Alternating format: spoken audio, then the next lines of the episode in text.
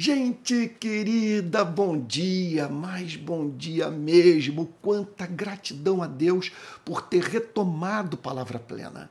Então, tivemos programa hoje, estamos tendo hoje, e assim o será pela próxima semana. E nessa fase do Palavra Plena, sempre as mensagens baseadas no livro do profeta Jeremias. Então, nessa manhã de sexta-feira, 8 de setembro de 2023, eu estou com a minha Bíblia aberta no livro do profeta Jeremias, capítulo 13, verso 23, que diz assim: Será que o etíope pode mudar a sua pele ou o leopardo as suas manchas? Se fosse possível, também vocês poderiam fazer o bem, estando acostumados a fazer o mal. Que diagnóstico! Simplesmente, o que Jeremias está declarando é que aquela sociedade era composta, uma sociedade profundamente injusta, idólatra, egocêntrica, que aquela sociedade era composta por gente não regenerada, que não havia nascido de novo, que jamais experimentara aquele transplante de coração sobre o qual o próprio profeta Jeremias fala. Eu tirarei de dentro de vocês o coração de pedra, e em seu lugar colocarei um coração de carne. Jeremias está aqui basicamente anunciando a perda do livre arbítrio. Aquelas pessoas viviam da forma como viviam porque eram por natureza perversas. Sim, é isso que Jeremias está dizendo. Olha só. Da mesma maneira que era natural ao etíope ter uma cor de pele e ao leopardo manchas, sem que ambos pudessem, em razão de um determinismo genético, alterar a sua aparência. Veja só, o mesmo acontecia com a vida moral do povo de Israel. Sim, Jeremias ensina essa doutrina. Tão presente em toda a Bíblia. Sim, inclusive no ministério do Senhor Jesus, que falou sobre a necessidade dos seres humanos nascerem de novo. E que essa obra, segundo Cristo, só poderia ser levada a cabo pela graça de Deus. Então, o que Jeremias está dizendo é que aquelas pessoas haviam perdido o livre arbítrio. Elas não eram, elas eram incapazes de dar um curso diferente para as suas vidas em razão da sua sujeição ao pecado. Bom, vamos lá. É uma doutrina altamente polêmica. O que Jeremias está querendo declarar ao fazer uma afirmação como essa, ao apresentar um diagnóstico tão dramático quanto esse. Vamos lá. Primeiro lugar, o que Jeremias ensina, e olha só, deixa eu fazer aqui uma digressão. O que eu vou falar agora tem como base inferências que podemos tirar do texto do profeta Jeremias, mas sob a luz projetada por outras passagens do Antigo e do Novo Testamento que falam sobre o tema do livre arbítrio. Então vamos lá o que Jeremias quer ensinar com esse verso. Em primeiro lugar, embora as pessoas sejam livres para fazer o que querem fazer, elas não são livres para fazer o que devem fazer. Vou repetir. Embora as pessoas sejam livres para fazerem o que querem fazer, elas não são mais livres para fazer o que devem fazer. Então, quando nós falamos sobre livre arbítrio, é muito importante compreendermos que os cristãos afirmam o livre-arbítrio e, ao mesmo tempo, negam o livre-arbítrio. Tudo dependerá do sentido que emprestamos à doutrina. Se pensamos em termos de seres humanos fazendo aquilo que eles querem fazer, é evidente que a Bíblia, nesse sentido, declara que o livre-arbítrio permanece intacto. Fazemos o que queremos fazer mas do ponto de vista de sermos livres para a prática do bem. A Bíblia nega o livre-arbítrio. Ela afirma que os seres humanos são assim, conforme essa descrição é tão contundente feita pelo profeta Jeremias. O etíope não pode mudar a cor da sua pele. É, o, o leopardo não tem como tirar as suas manchas. Nasceram assim. E a Bíblia ensina que os seres humanos, por natureza, estão privados da capacidade de, por si mesmos, praticarem o bem para a glória de Deus. Essa é uma doutrina para a qual há ampla base empírica. É a única explicação para a presença universal da maldade. Em todas as culturas, em todas as eras, em todas as etnias, nós percebemos a presença dessa propensão dos seres humanos ao egoísmo e à indiferença para com o seu Criador. Então, a primeira coisa que se pode afirmar sobre essa passagem é isso, me perdoe repetir pela terceira vez. Embora as pessoas sejam livres para fazerem o que querem fazer, não são livres para fazerem o que devem fazer. Em segundo lugar, sendo assim, toda conversão requer um milagre. Como nós fomos tornados escravos da maldade, estando sujeitos, sendo assim, a três forças poderosíssimas, tal como Paulo as descreve no capítulo 2 da carta aos Efésios: o mundo, a carne e o diabo. Estamos sujeitos àquela propensão dentro de nós para o desamor, estamos sujeitos a esse planeta regido por um sistema anti-vida, anti-amor, anticristo. E a Bíblia também declara em conexão a isso que nos tornamos presas de inteligências invisíveis e malignas e que são capazes de usar como cabeça de ponte a maldade do nosso coração a fim de nos levar a satisfazer os desejos do adversário das nossas almas. Se essa é a nossa condição, é evidente que para que um homem e uma mulher se convertam, é necessário um milagre da graça divina, para o qual é, requer exclusivamente, olha só, para o qual é absolutamente necessário que o Espírito Santo haja. E veja só, e sem o concurso da participação humana.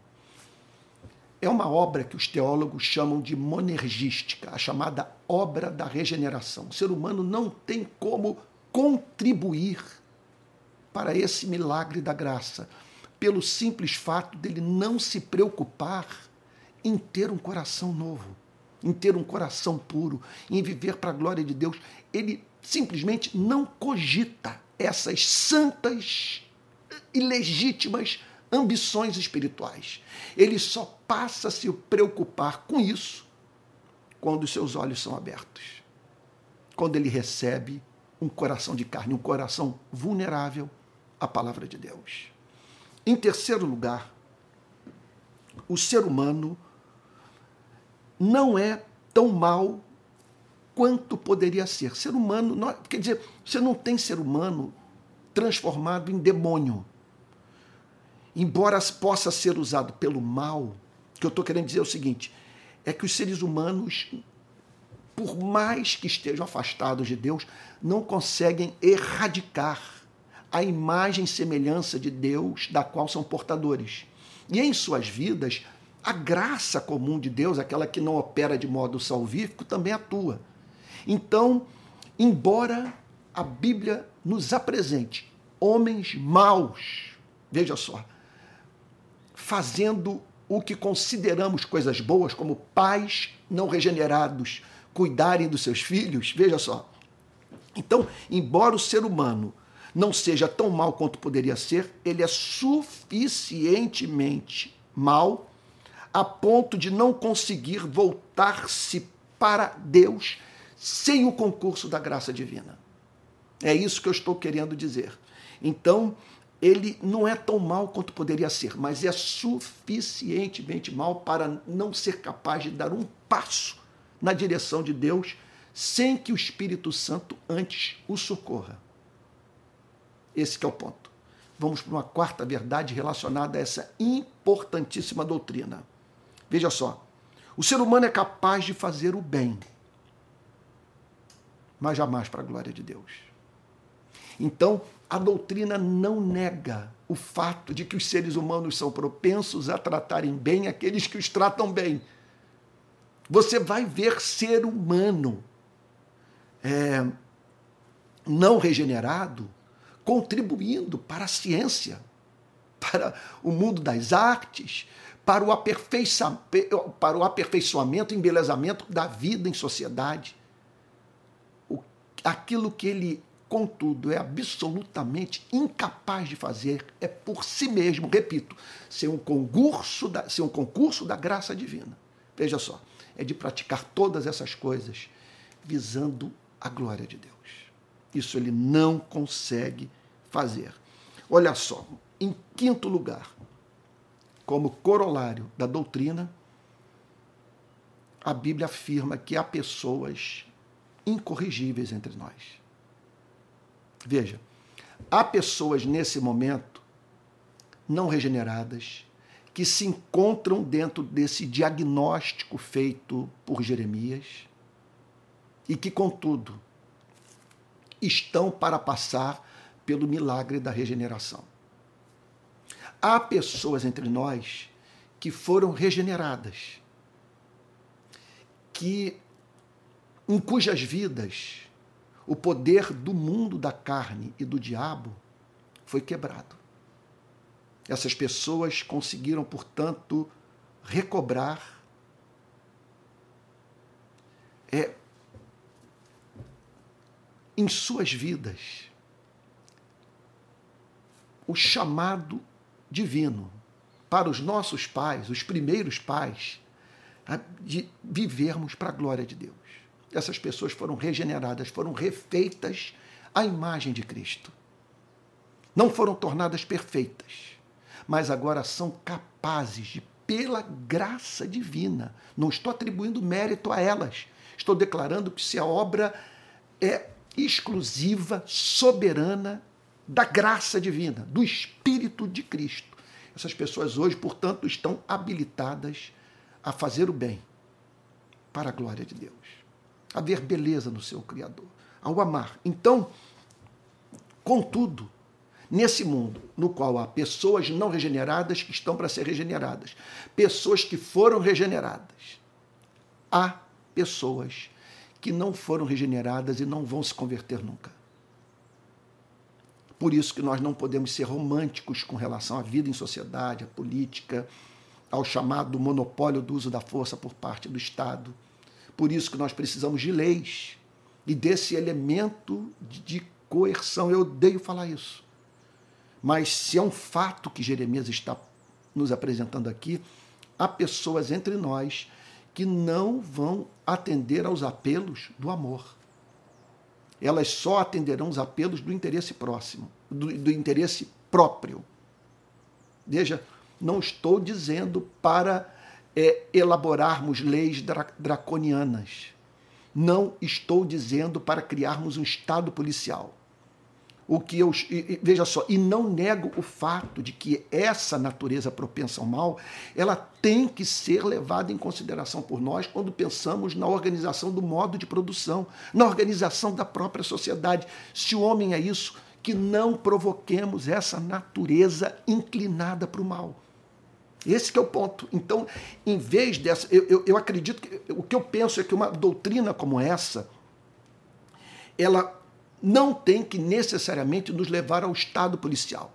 Embora ela, ela não nos leve para o estado que abre mão de ter uma polícia, ela nos leva, por outro lado, a um estado que não provoca essa propensão humana para a prática do mal. Se o ser humano é isso, não brinque com ele. Não brinque, por exemplo, com economia, com desigualdade social. Ele vai virar uma fera.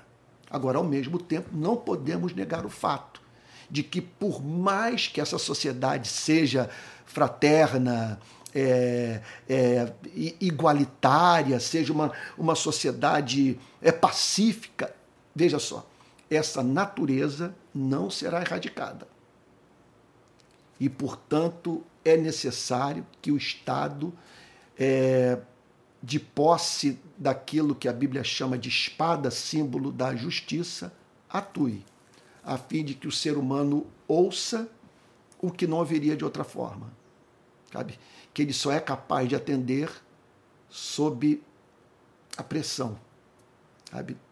do medo, que o leva em nome do interesse próprio. É bem verdade que o interesse próprio pode ser esclarecido, e o sujeito, portanto, entender que você viver numa sociedade igualitária com oportunidade de vida para todos é bom para ele próprio. Mas tem uns que não conseguem nem pensar nisso. Sabe?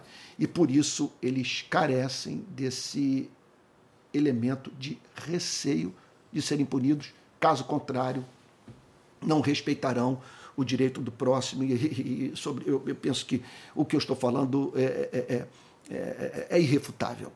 Então, há pessoas entre nós incorrigíveis. Deixa eu fazer mais duas afirmações. É a regeneração, portanto, antecede a conversão. Isso já tem, isso tem íntima relação com o ponto que eu acabei de mencionar, que toda conversão requer um milagre. E que milagre é esse? É o da regeneração, que antecede a conversão. Ninguém se converte se não for regenerado.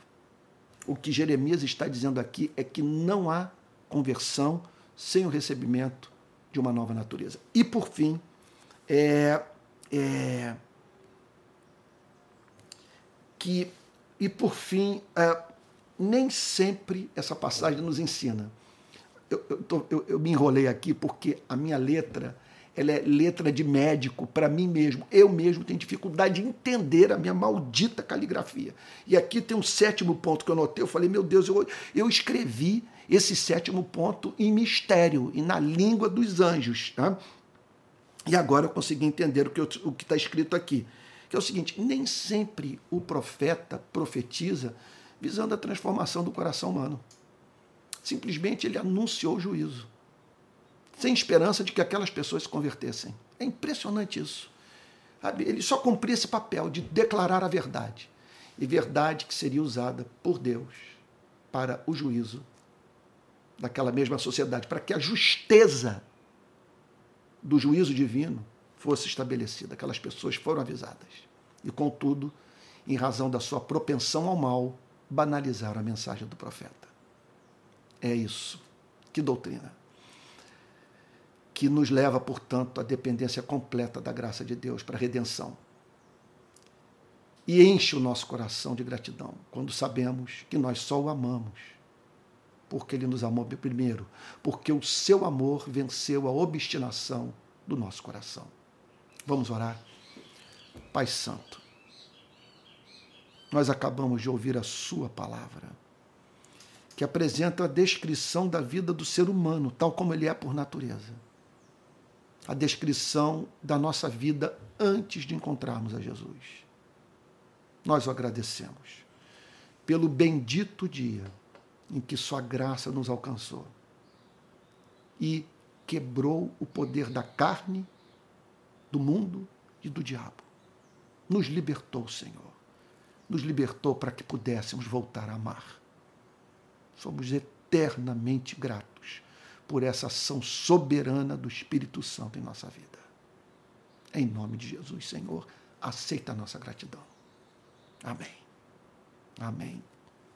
Gente querida, deixa eu comunicar aqui alguns avisos. Olha, o primeiro é que tudo que eu faço nas redes sociais está sendo oferecido gratuitamente para todos. Não há um curso que eu esteja oferecendo aí que a pessoa possa fazer pagando que não esteja sendo oferecido de graça. sabe? Então, quem quiser pagar, vai pagar porque quer investir no trabalho, sabe? Mas não vai ficar privado de conhecimento quem não puder pagar. Quer dizer, do conhecimento que eu estou ofertando aqui é, é movido pelo mais profundo desejo de edificar a igreja de Cristo e de ajudar pessoas a conhecer a beleza da fé cristã. Então, deixa eu dizer uma coisa para você aqui, super importante. Para manter, contudo, todo esse trabalho, preciso de ajuda. Caso você queira contribuir, aqui vai o Pix, palavraplena.gmail.com. Tá bom? Vai ajudar muito, você pode ter certeza disso. Eu larguei uma instituição e agora estou precisando dessa ajuda a fim de poder manter o ministério que faço. Tanto, tanto minha vida quanto o próprio trabalho. É isso. Bom, quero lembrar a você que Nesse vídeo há uma descrição com apresentação de site, sabe, com apresentação também do telefone de contato da empresa de turismo com a qual farei, faremos viagem ano que vem para Israel. Vamos visitar o Egito e depois do Egito vamos percorrer Israel inteiro. Vai ser um prazer poder fazer essa viagem com você. Então, vai lá no telefone que está na descrição desse vídeo e faça contato com essa empresa de turismo com a qual estou fazendo parceria para realizarmos essa viagem. Então é isso, olha, estou oferecendo um mundo de curso aí nas redes sociais. Vai no site que você vai ter acesso a tudo que está sendo oferecido. E no meu canal de YouTube também, nas playlists, tem playlist, tem playlists dos cinco cursos que eu estou oferecendo. Tá bom? Tudo isso gratuitamente. Olha, Estou de volta com palavra plena e conto com as suas orações para perseverar. Fui vítima, sabe, de hackers que causaram um transtorno imenso para o meu trabalho por meio das redes sociais. Então eu conto aí com a sua intercessão para que o Palavra Plena seja mantido no ar. Tá bom? Fique com Jesus e até o próximo Palavra Plena.